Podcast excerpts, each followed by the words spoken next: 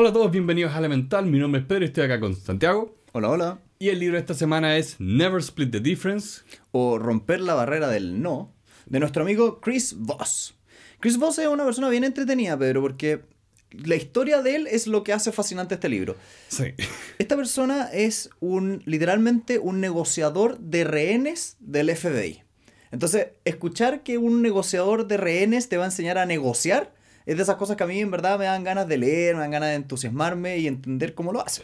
O sea, yo te diría al revés, que creo que rompe el estereotipo, porque muchas veces existe un subgénero como de libros de gente de ex algo que escribe libros de negocio y la mayoría no son muy buenos.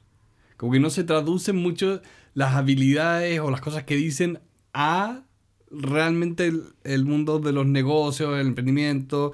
Eh, pero en este caso, yo te diría que es la excepción. Es que realmente las habilidades para negociar rehenes para el FBI lo entrenó muy bien para entender un poco la naturaleza que como que lo que ocurre en una negociación entre seres humanos, esa sutileza.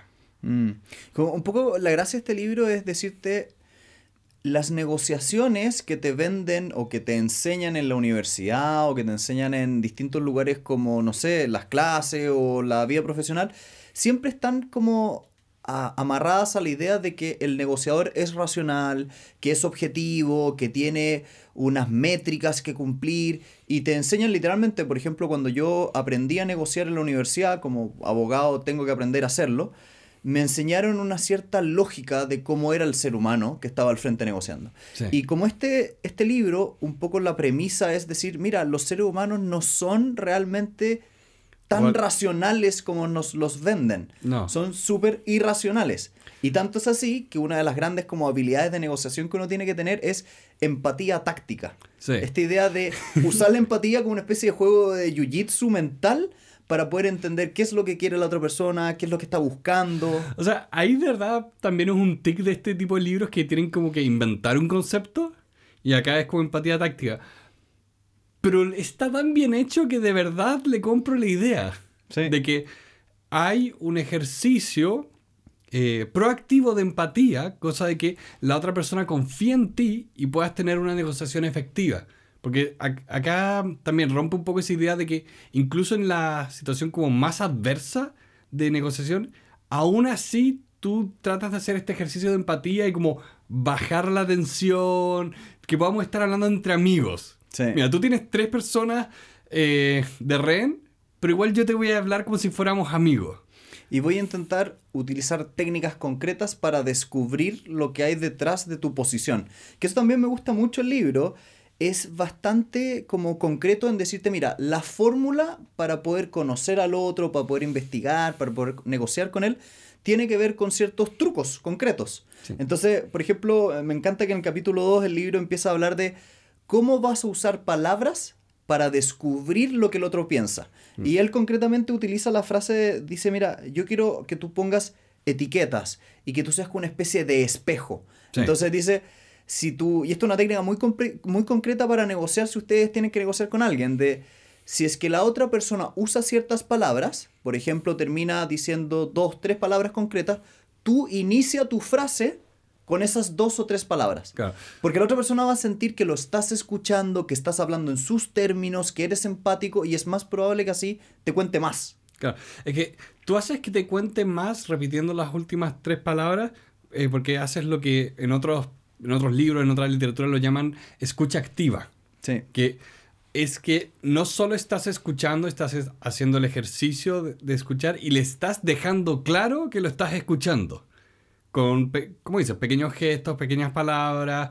Y también hay un tema de usar el vocabulario de la otra persona que empieza a hacer este efecto de, como, no, no me sé el nombre técnico, pero una de las cosas que hace nuestro cerebro es tratar de imitar lo que hace la persona eh, que está al frente. Nos ponemos en una sintonía psicológica. Entonces tú cuando conscientemente usas las palabras del otro, le estás como ganando a tu cerebro o lo estás obligando a ser más efectivo todavía. De hecho, se puede hacer una pequeña trampa corporal, que yo la he probado en negociaciones.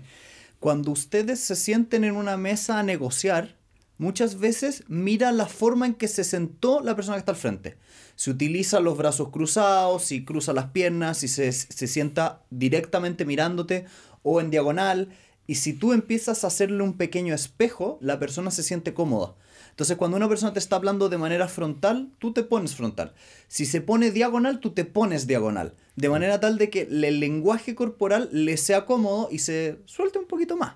Entonces, me encanta mucho cómo este libro te empieza a jugar estos pequeños trucos y te, te dice, mira, sé concreto, utiliza las últimas tres palabras, haz un espejo del, del lenguaje corporal y también sonríe. Sí. Y este me, este me pasó hoy día, esta es una muy buena anécdota. Hoy día figurábamos en una reunión unas 9, 10 personas negociando una, una, compra de literalmente como unos 9 edificios, una cuestión gigantesca, millones de dólares, no sé qué. Y las personas que hablaban, habían como dos bandos. La banda, el, el bando de los que estaban como contentos y felices y sonrientes, y el bando de los que estaban como tristes, aburridos, enojados, te, como tediosos. Y me llamaba mucho la atención que una vez que terminó la reunión, nos, nos pusimos a conversar con los dueños de los edificios, y ellos tenían una impresión de que las personas, y esto fue súper, ellos no se dieron cuenta, pero las, ellos tenían la impresión de que las personas que estaban como sonrientes eran personas con las cuales querían seguir haciendo negocios. Claro. En cambio, los que no, yo no quiero hacer negocios con esta persona que es pesada. Sí, es que la gente no se da cuenta, pero uno juzga muy rápidamente a las otras personas. Y no es un tema, y no lo digo con juicio, no lo digo como, oh, es que esto está malo, no, no. Tú cuando veas a alguien, especialmente por primera vez, lo vas a evaluar en 30 segundos. Sí. Vas a evaluar su postura, su tono, las actitudes y te vas a armar una primera impresión que es muy fuerte. Entonces también tú cuando conscientemente sonríes, eh, cambias tu tono de voz, haces gestos, finalmente le estás diciendo a la persona como que eres bienvenida, que yo no te voy a atacar, que podemos sentirnos como cómodos en confianza. Sí. O sea que después puedes entrar a negociar, porque finalmente, eh, que esto es las cosas que, como que la gente a veces no piensa, pero negociar es mucho de caer bien, porque una negociación exitosa no es donde llegamos y tenemos una firma en un documento al final del día. La, la negociación exitosa es cuando puede haber una segunda, y una tercera, sí. y una cuarta. Es cuando armas la, armas la relación. Y Exacto. en eso estoy muy de acuerdo contigo. Por ejemplo, es muy importante entender que la gran mayoría de los negocios aquí y en todo el mundo se basan en las relaciones humanas que hay detrás. Sí. Y los buenos hombres de negocios y mujeres de negocios son aquellas personas que están pensando no en cuánto voy a ganar concretamente en este minuto, en este negocio en concreto, sino más bien en cómo voy a hacer un negocio la próxima vez. Voy a sentir que la persona que está al frente está agradable, eh, eh, le agrado yo, estoy contento. Y, y, de hecho, quiero volver a la sonrisa, porque la sonrisa es una trampa muy entretenida que es hasta literalmente cuando no ves al prójimo. Y cuando el, el, el clásico ejemplo que me pasa a mí es, es muy distinto hablar por teléfono con una persona poniendo una sonrisa que no poniéndola. Sí. Tu lenguaje cambia completamente, la forma en que reaccionas o la forma en que contestas el teléfono. Sí. Si contestas el teléfono con una sonrisa, eso se siente, está la vibración ahí. Es que es un poco eso de que eh, las emociones siguen al cuerpo y el cuerpo sigue las emociones. Entonces, si yo efectivamente me preparo para estar contento, lo voy a proyectar, a pesar de que sea un poco como falso. O sea, es literalmente entrar en personaje, es lo que hacen los actores. Sí. Que puede que estén teniendo un muy mal día, pero te van a entrar con una sonrisa y te van a convencer de que lo están pasando muy bien. Mm. Y eso lo hacen, eh, como dices, con la sonrisa, pero también con la voz. La Sí. voz que ponen, que también acá hablaba un poco de eso, que tenía su voz como de DJ de noche, que era como más profunda, más tranquila, trataba como de calmarte. Y, y también hay que saber jugar con los tonos de voz y Sí. las pausas. La gente le tiene mucho miedo al silencio en una, en una conversación, en una negociación. Y muchas veces el solo gesto de esperar que el otro hable. Sí. Yo esto lo veo mucho, mucho en ventas. De hecho, me llamó la atención releyendo este libro, porque lo leímos originalmente como en el 2016, 2015. Hace muchos años hace atrás. muchos años. Eh, pero yo ahora tengo, tengo mucha experiencia viendo eh, y trabajando con vendedores. Y una de las cosas que me llama la atención es que, claro, cuando están nerviosos, eh, se adelantan mucho, hablan, hablan, hablan, hablan, no usan pausas, sino dejan que la otra persona hable. Es como, hola Santiago, ¿cómo estás? Bueno, mira, te quería llamar. Sí.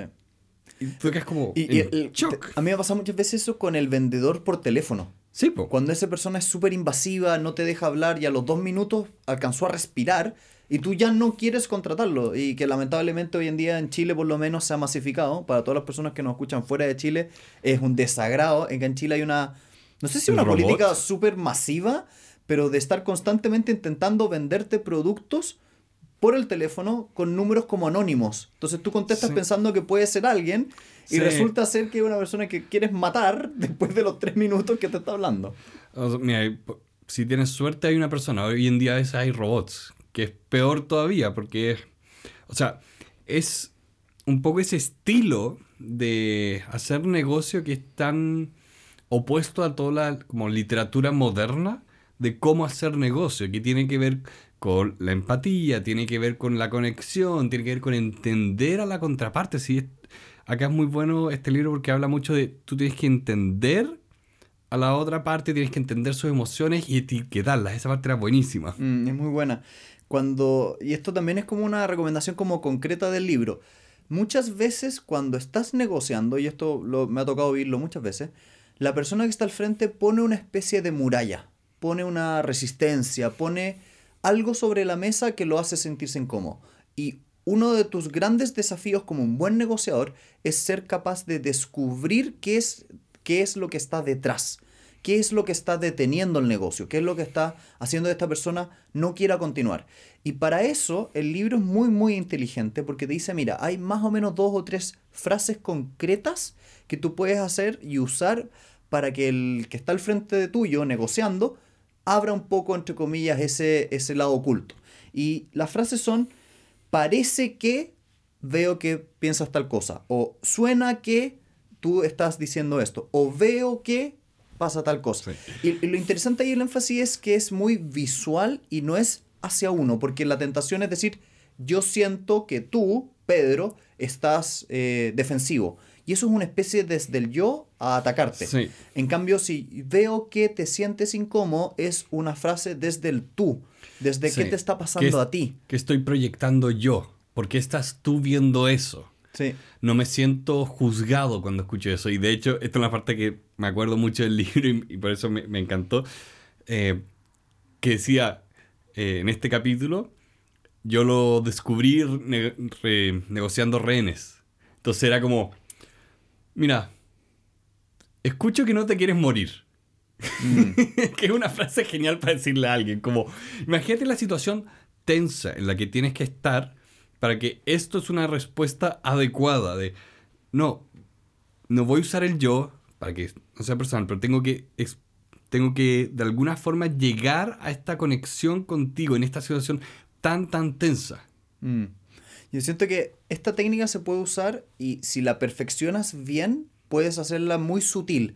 Por ejemplo, yo me acuerdo mucho que una fórmula para llamarle la atención a alguien sobre algo que entre comillas estaba haciendo mal era usar indirectamente un veo que. Por ejemplo, tenías a un profesor haciendo una clase a niños de octavo básico y decías, ¿cómo le digo que está haciendo una mala clase o que no está controlando el clima o algo? Entonces lo que hacía el profesor, en vez de, el profesor que lo iba a mirar, en vez de decirle, veo que tu sala está desordenada o que eres un profesor que no mantiene el orden en su clase, lo que hacía era, veo que Juanito en tal minuto de la clase gritó. Y eso hacía que el profesor que estaba al frente dijera, oh sí, yo también vi eso. Y ahí uno empezaba a desarmarlo. ¿Y por qué será eso? ¿Qué está pasando? Y con esa pequeña vuelta indirecta hacías que la persona se sintiera como trabajando contigo para solucionar el problema Sí. y literalmente no lo atacaste, que es una de las cosas más difíciles de las negociaciones. Est- Esta como eh, la idea del negociador duro que va a, a es una ganarle al otro. No- idea muy ochentera, no, vieja. No existe esa, esa cosa hoy en día. No, o sea, y- existe en el sentido de que, de la misma forma que hablábamos hace un minuto de que existen estas llamadas masivas. Hay gente que cree que eso es una estrategia que hoy día funciona, pero son estrategias casi que gastan mucha energía para obtener muy poco. Mm. Es como, tratar de cazar con una escopeta, algún perdigón le va a chuntar un pájaro. Claro, pero estás disparando 100 perdigones y le diste a- y 5 le dieron al blanco. Y de hecho, muchas veces te va a pasar que el- gracias a este intento masivo, el Te que cierran está las puertas. Te van a cerrar las puertas o te van a decir que no. Y de hecho también me gusta eso porque el libro se preocupa del no, la frase no en una negociación, que también es algo que está muy asociado a la literatura de, De lo que es negociación. Porque está el getting to yes. Cuando tú estás negociando, y de hecho ustedes si es que alguna vez van a ver los cursos de Harvard, se van a dar cuenta que muchos de ellos hablan del obtener un sí, que es lo que acaba de decir Pedro, que es Mm. un libro. Es un libro muy famoso que hemos visto en el podcast, escúchenlo. Ese no. ¿No, no lo hemos visto? No lo hemos visto. Perfecto, lo vamos, tenemos uno en, en parrilla para adelante. Que la lógica es obtén que la persona que está al frente negociando contigo te diga que sí a algo. Y este libro dice no, tranquilo. La palabra no no es necesariamente el fin de una negociación. Es de hecho una de las cosas que puede ser que tú quieras al principio. Porque los sí y los no son engañosos. Cuando una persona está haciendo una negociación contigo y te dice que sí, hay veces que ese sí es mentira. El clásico ejemplo es, sí, sí, sí, sí, ya, lo vamos a ver. Estoy de acuerdo, lo vamos a ver. Ese sí que te están diciendo es mentira, te están diciendo, ándate, Sí. no te quiero seguir escuchando. Es un sí que el libro habla como de sí falsificado. Sí. Entonces tú tienes que buscar un sí genuino. Sí, de hecho ahí yo sé, eh, por cosas que me acuerdo de la universidad, que dicen que en Japón tienen muchos de esos sí que significan no, porque por lo que recuerdo, ahí eh, se categoriza mucho como a la cultura de Japón como una donde es muy importante como no avergonzar o humillar a la otra persona. Entonces, no te voy a decir que no, pero te voy a decir un sí que significa no. Entonces tienes que llegar al sí de verdad. Sí, porque también pasa, pasa eso, de, donde no todos los nos son definitivos. O sea, a mí si me tratas de vender un seguro de auto, te voy a decir que no y va a ser definitivo porque no tengo un auto. Pero hay cosas como pueden ser seguros de salud, donde digo que no lo quiero, pero necesito uno. Simplemente hay un tema de que el plan que me están ofreciendo no me gusta. Hay un obstáculo en el camino. Hay algo que falta. No es un no rotundo. Es como puede ser como no, no, no, sí. Y lo importante es que la última palabra sea el sí y sea definitivo. No que tengas como un sí, sí, sí. Ah, no, se cayó todo. De hecho, Que puede pasar también en una negociación. De hecho, a mí me ha pasado muchas veces que el no, no quiero hacer este negocio, no quiero hacer esto, es muchas veces una forma media eh, no tan táctil de decir, me gustaría saber un poquitito más. Entonces, no quiero hacer este negocio en este minuto. Perfecto. ¿Cuándo puede ser un buen momento? O para que esto funcione, dice el libro, de hecho, para que esto funcione, ¿qué necesitas? ¿Qué podríamos cambiar? Y esas pequeñas frasecitas donde abres el no pueden llegar a un mucho mejor negocio. Y de hecho, me encanta este libro porque este libro dice, muchas veces hay que llegar a un buen acuerdo en vez de llegar a un mal acuerdo en el medio camino, que está un poco Sí. más adelante en el libro. Sí, pero es esa idea que también pasa, que lo presenta el libro, muchas veces cuando hablamos o cuando negociamos, tenemos ideas en la cabeza, cosas ocultas, información que la otra persona no sabe, a veces no puede saber. Entonces, mucho del proceso de negociación es descubrir esto. Por eso es importante no tenerle miedo a las palabras negativas, porque en un minuto puede ser una oportunidad para investigar, que también habla mucho de eso este libro, de investiga sobre la otra parte haciendo que ellos hablen, Sí. De hecho, a mí que ellos revelen. Me encanta mucho eso porque muchas veces en las negociaciones los no no son de la persona que está al frente tuyo hablando, sino que son de alguien que está detrás. Por ejemplo, tú estás negociando con un proveedor y ese proveedor te dice que no porque su jefe le dijo que ese precio no funcionaba. O porque su jefe le dijo que tenía que esperarlas eh, a un determinado evento en, la- en el mes, por ejemplo. Entonces, muchas veces la negociación es descubrir el porqué de ese no. Y la forma de descubrir ese, ese por qué ese no tiene que ver con todas estas técnicas que hemos conversado, de Sí. ponerle etiquetas, por ejemplo, una que no hemos conversado, parafrasear lo que dijo la persona al frente. Sí. Ah, entiendo que tú no puedes hacer este negocio porque en este minuto pasó tal cosa. Y cuando tú lo dices de esa forma, genera, generas como dos reacciones innatas a la persona. O te corrige o confirma. Sí. Y en los dos sacaste una información que es valiosa para seguir Sí. negociando. Ambos casos son positivos y también, como decíamos antes, escucha activa. Le das a entender a la persona que estás poniendo atención y, por lo tanto le importa. Una de las cosas que acá mencionaba el libro que también encontré muy valioso era reconocer que todos tenemos el deseo de ser escuchados. O sea, miren nuestro ego para tener un podcast. Eh, pero también eh, significa que queremos ser validados. Sí. Entonces, sentir que la persona nos escucha realmente y nos valida es muy importante en una negociación. Por eso también habla acá de, oye, deja que la otra persona hable. Porque cuando está hablando está revelando, está contando. Hay muchas, y de nuevo, cosas que he visto en estos cinco años viendo cosas de venta. De, la gente tiene, como decíamos antes, tiene miedo al silencio, tiene miedo a no hablar. Tiene miedo a no hablar. Imagínate eso. O tiene miedo también a cosas como quedar mal frente a sus jefes. También. que también es muy legítimo y es importante para un buen negociador y eso todos lo tenemos que tener claro. Cuando tú haces un negocio con alguien y ese alguien tiene un jefe, tiene alguien a quien responder, tiene un inversionista detrás, es importante que ese negocio haga que el, el que está frente a ti se vea bien, quede bien parado, que la persona que está al frente quede contenta de comunicarle la noticia a su jefe. Sí. Entonces es muy importante que tú busques formas de vestir el negocio que hagan que el que está al frente se quede contento. Sí. Por eso, de hecho, ahí ahora que lo hice, hice la conexión. El típico caso que uno dice como, no, mira, no tienes que hablar con el primer funcionario, tienes que hablar con el jefe. Entonces pides hablar con el jefe. Y en algunas ocasiones eso es lo que hay que hacer, eso funciona. Pero en casos más delicados, cuando quieres crear una relación, saltarte una persona para obtener resultados más rápidos puede eh, ofender a esa persona, o sea, probablemente, definitivamente la va a ofender, y lo que haces es que dañas la relación con una persona clave que después va a dañar la relación con todo el resto del negocio y la empresa. De hecho, es súper incómodo y yo creo que todo el mundo lo ha visto cuando uno está, por ejemplo, en un supermercado y viene una persona que está tratando mal a la cajera y le dice, quiero hablar con tu jefe. Y esa frase es, en algunos casos, merecido, estoy de acuerdo, Sí. pero en muchos casos es una forma de mostrar poder, de mostrar como prepotencia, que termina alienando a la persona que está al frente. Y siempre, siempre, siempre que veo eso, si uno trata bien a la persona que fue tratada mal hace cinco minutos, esa persona va a hacer todo lo imposible por ayudarte. Sí. Entonces va a ser una maravillosa negociación para ti y va a ser una maravillosa oportunidad para crear algo. Uh, le pegué esto. Ahí está.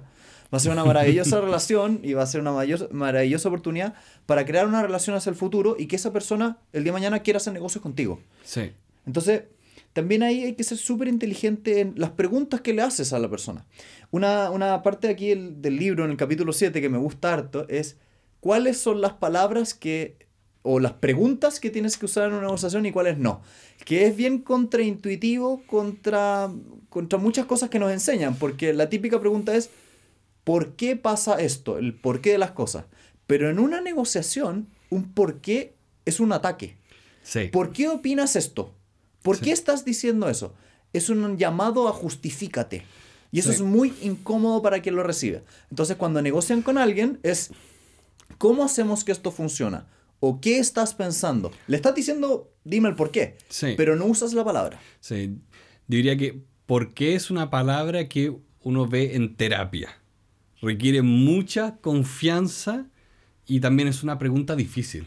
Sí. Hay preguntas que pueden ser muy difíciles, que no vale la pena hacer en una negociación. Y, y por el contrario, también hay para- preguntas que son demasiado fáciles y no sirven para nada. Preguntas cerradas. Preguntas que te van a decir sí, no, rojo, azul. Sí. O sea, Pregun- preguntas como las que pone acá de cómo y qué son más elaboradas, exigen una explicación sin atacar, sin ofender. Es una invitación realmente. Como decirle a alguien, sabes que tu, tus palabras, tus ideas me interesan mucho, háblame más. Sí. Deleítame. Y de hecho, es interesante porque me gustaría, como, y esto no lo dice el libro, pero me gustaría acotar un punto. El por qué es una palabra fundamental cuando no estás negociando. Yo invito a- siempre a los alumnos, tú siempre tienes que cuestionar al profesor. ¿Por qué esto es así? Es muy importante porque... ¿Por es- qué? ¿Por qué? Porque funciona mucho como una herramienta de aprendizaje. En cambio, en una negociación, te funciona como un ataque. Entonces, hay que ser súper inteligente, que nuevamente esto es como jiu-jitsu lingüístico. No puedes hacer trampa en una clase diciendo un qué o un cómo, pero sí puedes hacer una trampa en la negociación al evitar el por qué. Claro. Entonces, sé estratégico en cómo hablas. Sé consciente. Las personas no son conscientes de lo que dicen. Y entonces, como no eres consciente de lo que dicen, o lo que está diciendo el otro, o lo que está pasando, tú te empiezas a dar cuenta de que no te escuchan. Y también cuando tú reconoces estas características del lenguaje y estás conscientes de ellas, te es más fácil observarlas en la otra persona. Y puedes un poco, especialmente en una negociación difícil con una persona que está siendo agresiva, que tiene una posición dura, finalmente lo que hace la persona es que se convierte en un libro para ti. Tú la puedes leer, la puedes ver y puedes hacer que baile a tu ritmo. Por eso esta parte habla un poco como de la ilusión del control. Mm. Cuando dejas que la persona hable, grites, se enoje y tú le la guías con estas preguntas, uff, haces maravillas. Haces realmente maravillas. Y yo creo que es súper importante ser eh, honesto con uno mismo, que cuando uno se para en una conversación o en una negociación con alguien, uno viene cargado de una serie gigantesca de prejuicios sobre quién es el otro, qué es lo que quiere, por qué está aquí. Y el libro te dice, no, tienes que empezar a tratar una negociación como un juego de hipótesis. Tienes que empezar a descubrir si esta hipótesis que tú tenías es verdad o no. Y no tienes que asumir, como todos los otros libros de finanzas te dicen, que la otra persona es 100% racional y que hay una decisión netamente matemática al frente. ¿Te acuerdas eh, cuando vimos este libro de las cosas difíciles sobre las cosas difíciles? Sí. Que una de las anécdotas era cuando tenían un solo cliente grande que lo estaban a punto de perder porque la persona con la que estaban negociando era difícil. Y lo que, fue, lo que hicieron fue averiguar qué quería esa persona. Porque los odiaba, los odiaba con toda su alma. Pero lo que quería era como que usaran un software que su compañía estaba como descontinuando. Entonces ellos fueron y compraron a la empresa que era más pequeña y le dijeron a este tipo, oye, vamos a usar este software, lo compramos. Y, la persona estuvo feliz, eh, se quedaron como... Eh, se preocupó de garantizar de que siguieran haciendo negocios con la empresa. Eh, vayan a... Estoy seguro que nombramos esa, anécdota. anécdota. en el capítulo de las cosas difíciles, las cosas difíciles de las cosas difíciles. De hecho, creo que eso que acabas de decir es lo que el, autor habla como un cisne negro, que es un muy buen concepto. En las negociaciones siempre hay una cosita oculta, algo que no viste, una pequeña joyita. Lo que acaba de decir Pedro, una vez estaba al frente una persona con la cual estabas negociando y en realidad lo que ella quería era que pasara X. Descubre ese X. Si tú descubres ese X, vas a tener literalmente todas las cartas sobre la mesa y cerrar el negocio. Sí, porque pasa mucho, como dice, las personas llegamos a las negociaciones con muchos prejuicios. Entonces me acuerdo una vez que me pasó a mí, yendo a, ver un cliente, que nos, sentamos y yo venía con mi misión de, ok, tengo que ofrecer todos estos productos, eh, porque necesito que los usen más. Y lo primero que me dice la persona es como, se pone así como sentado, como, Totalmente cerrado, ¿ya? ¿Qué me viene a ofrecer? Y me hizo este, hasta ese gesto. y le dije como, no, no, yo no vengo, no vengo a ofrecer nada, quiero que solucionemos los problemas que ya están teniendo. no vengo a vender, vengo a regalar. Básicamente, no, básicamente. ¿Y qué pasó? Fue como automáticamente, brazos para abajo, postura hacia adelante, empezamos a hablar y después yo le ofrecí, oye, para lo que tú quieres hacer, ya que solucionamos los problemas, te conviene usar este otro producto que también ya habían comprado, era un, un servicio de software, tenían que usarlo más. Me gusta harto ese punto porque al final del día tú fuiste a negociar A, lograste bajar las barreras y lograste obtener A, B, C y D. Y también de la mano de eso es que uno olvida que las negociaciones no son solamente monetarias. No las, los negocios no son solo dinero. Son relaciones, son oportunidades, son otras cosas. Entonces, ahí también me gusta un poco el consejo del libro de, si es que tú quieres ser un buen negociador, hay muchas veces que para destrabar la negociación, ofrece o pon sobre la mesa elementos no eh, monetarios. Por ejemplo, estás comprando una casa y te das cuenta que la persona no está feliz con el número que tú le estás dando. Es muy bajo, es muy alto. Eh, normalmente no está feliz cuando es muy bajo, no es muy alto, pero bueno. Es muy bajo el precio. ¿Cómo puedo hacer yo para que esta persona me lo dé? Entonces tú le dices, mira, bueno, hagamos algo transitorio. Por ejemplo, yo te puedo ofrecer que yo te hago todos estos trámites. O yo te puedo ofrecer que yo te consigo la persona que te abra la cuenta corriente en el banco. O yo te consigo solucionar este problema. Que son cosas humanas que van más allá del número y que pueden cerrar el negocio. O esto lo hacen las compraventas de auto con ustedes todos los días. Tú vas a comprarte un automóvil, te das cuenta que el precio no es atractivo y casualmente empiezan a aparecer, no, pero es que esto también viene con tres meses gratis de tal cosa y además le vamos a dar un cafecito y además lo vamos a llevar a tal lugar. ¿Y sabe qué? Usted no va a hacer el trámite del notario, nosotros lo vamos a hacer por usted. Que son puras cosas no monetarias, pero que funcionan para mover la balanza hacia tu lado. Sí, son pequeñas cosas que te pueden regalar. Que también las mencioné acá, como el regalo es mágico. Es, esas cosas que realmente, como dices, mueves la balanza a tu favor sin tener que hacer mucho. Es un poco como cuando, no sé, los, auspicios te dan productos y no plata. Es como, oye, me estás, eh, me estás dando algo que en, realidad vale plata. No es gratis pasármelo. Pero es más fácil para ellos darte esos objetos. Por a veces burocracia interna, a, veces eh, por otros motivos. Pero son cosas que empiezan a generar una relación también. Y la relación hoy en día eh, se ha vuelto difícil, creo ahí cambiando un poco y contextualizando para las personas que nos escuchan hoy, estamos saliendo de la pandemia del COVID, es un momento distinto en el tiempo. Nosotros partimos grabando este podcast hace seis años atrás y literalmente no existía ni, ni cerca la idea de que nos íbamos a ir a una pandemia mundial. Y debido al COVID, yo he visto que gran parte de las negociaciones se han movido al espectro digital. Se han movido a la relación por un Zoom, por un Meet. Y yo creo y soy un fiel creyente de que las buenas relaciones de negocios muchas veces requieren el sentarse juntos, el tomarse un cafecito. Porque es muy distinto conocer a la persona con su lenguaje corporal vivo que cuando está plano con una pantalla. Entonces, si ustedes quieren como alcanzar un poquitito más esa relación, inviten a un tradicional cafecito y siéntense en la misma mesa. Es que mucho de una negociación es sentir que conoces a la persona. Y acá hay un viejo dicho de, mira, si quieres saber cómo es alguien, mira cómo trata a la persona en el restaurante. Mm, sí. Entonces, es muy importante conocer qué tipo de negociador es, qué tipo de persona es. Y eso hoy en día todavía se logra más cuando hacemos las cosas de forma presencial, cuando te puedo ver. Eh, o sea, evolucionamos para, para eso, para operar de forma física, no de forma virtual. Entonces va a haber mucho que simplemente no vas a tener si es que solo estás haciendo las cosas de forma virtual. Porque, de nuevo, acá lo que hablamos es de generar confianza, conocer a la otra persona. Entonces eso requiere ese momento presencial. Bueno, y en esta parte a mí me gustaría hacer como una especie como de llamado a la gente.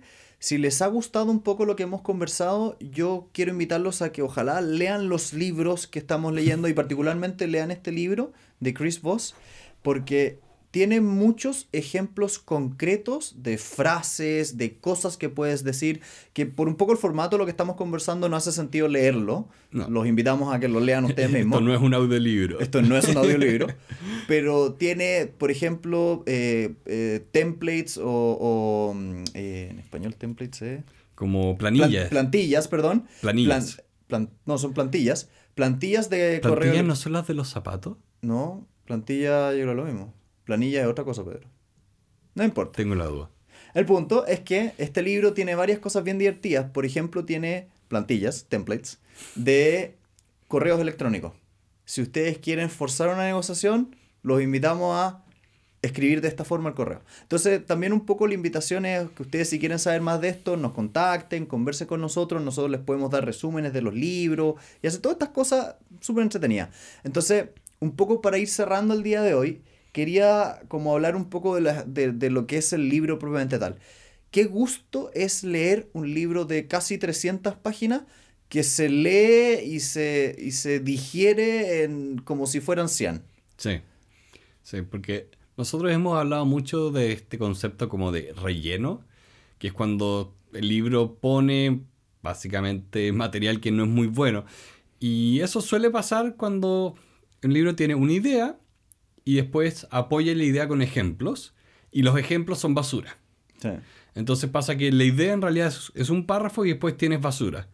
Acá, como está bien escrito, eh, los ejemplos son tan entretenidos. Y son muy atingentes, que eso es importantísimo. Sí. De hecho, ese es otro tema del relleno, que a veces es como, ¿por qué estoy leyendo esto? Sí, no es atingente este ejemplo. Sí, no, no me sirve, no expande la idea original. Eh, no, me, no me da mayor entendimiento. Acá no, acá, entre, acá es bueno. Es bueno. Qué agrado poder decir eso. Sí. Así que con eso vamos dándole un poquitito las gracias a todos los que nos han escuchado hoy día. Estamos muy contentos de haber cambiado un poco el formato. Queremos también darle muchas gracias a JP2 Producciones, JP Cuadrado Producciones, que nos están ayudando a hacer nuestro primer video, que nosotros no, nos ha costado mucho, llevamos muchos años O intentando sea, hacer primer esto. video bueno. Sí, primer video de verdad. Sí. Lo hemos intentado muchos años, nunca ha funcionado. y ellos nos están ayudando muchísimo en este nuevo viaje y queremos invitarlos también a que, vi- a que visiten en, en los links que vamos a poner en este video, en los links que vamos a poner en, el, en Spotify, en todos lados.